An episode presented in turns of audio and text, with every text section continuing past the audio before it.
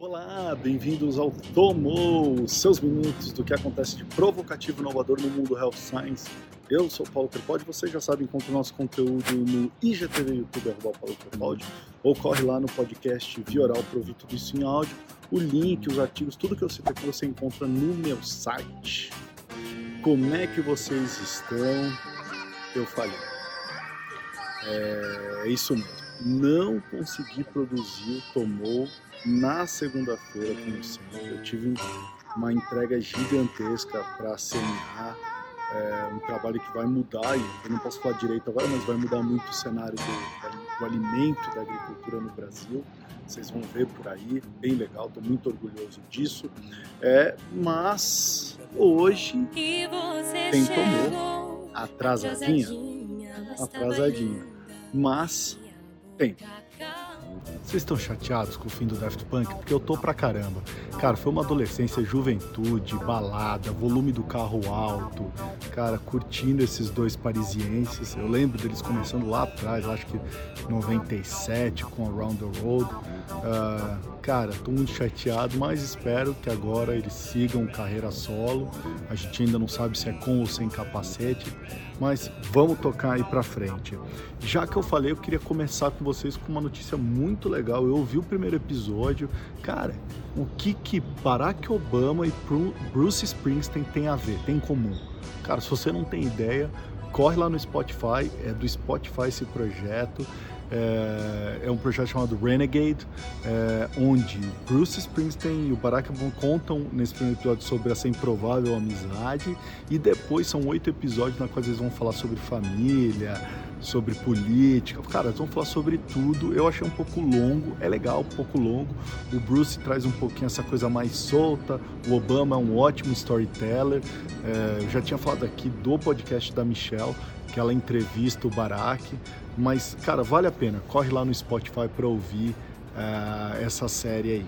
Oncologia no digital, não é esse o tema do episódio, mas cara, dois projetos que me chamaram a atenção, achei super legal é, trazer aqui para vocês. O primeiro é um projeto, uma parceria da Roche com a Pet AI, que é uma empresa italiana, é, que eles lançaram uma solução digital para o paciente oncológico. Tá? O Pet AI ele, é um, ele faz o papel de um assistente virtual, você pode baixar aí na Apple Store, é, tem de graça.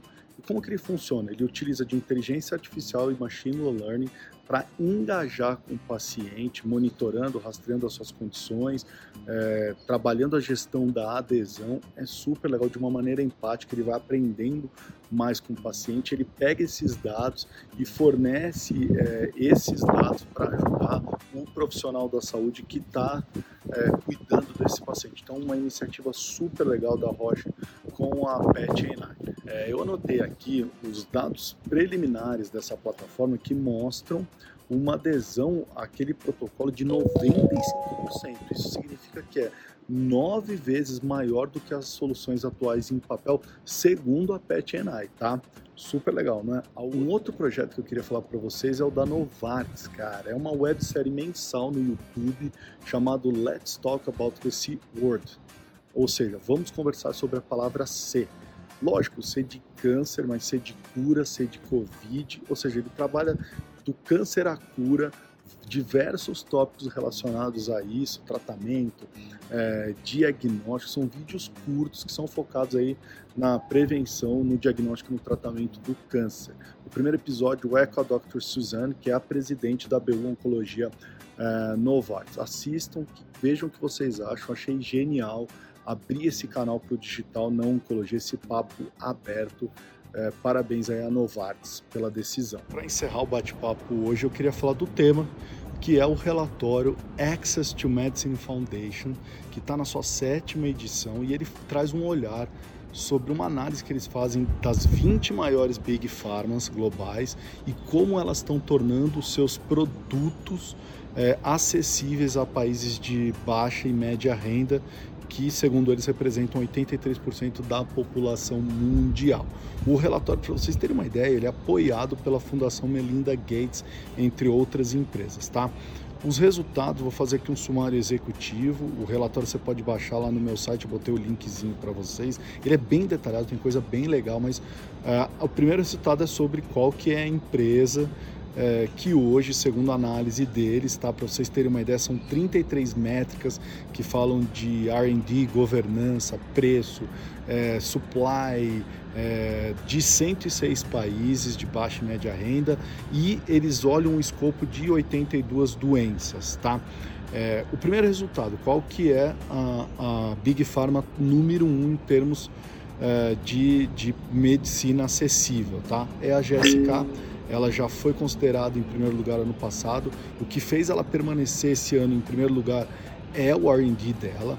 Em, em, segundo lugar vem a Novartis, terceiro a Johnson Johnson, quarto a Pfizer, quinto a Sanofi. Vocês conseguem olhar as top 20 lá nesse relatório. Se a gente olhar por áreas, eles também quebram por áreas, começando por governança é, e acesso. Então você tem GSK e Takeda. E em R&D você tem a GSK e a Novartis. E em Product Delivery você tem a Novartis e a GSK, tá? É, essas 20 empresas, nesse escopo de 82 doenças, tem 1.073 projetos em pesquisa e desenvolvimento, tá? Das 20 empresas, 17 estavam com pesquisa e desenvolvimento para Covid, tá? São 63 projetos é, nessa área. Os países é, com, maior, com a maioria de pedidos de registro incluem o Brasil e a Tailândia. Lembra, a gente está falando de países de baixa renda e média renda.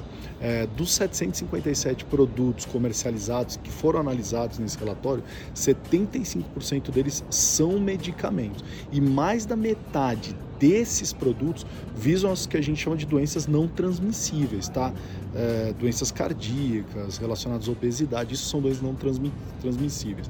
O câncer domina o pipeline com dois terços dos projetos, e aí quando a gente fala de doenças transmissíveis, a gente aí tem HIV, tuberculose malária, e obviamente nesse relatório entrou a Covid-19.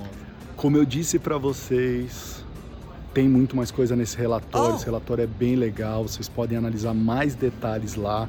Tá no meu site. Todas as segundas-feiras, menos essa, uma maneira para te atualizar e provocar. Envie seus comentários e sugestões. E aí, tomou?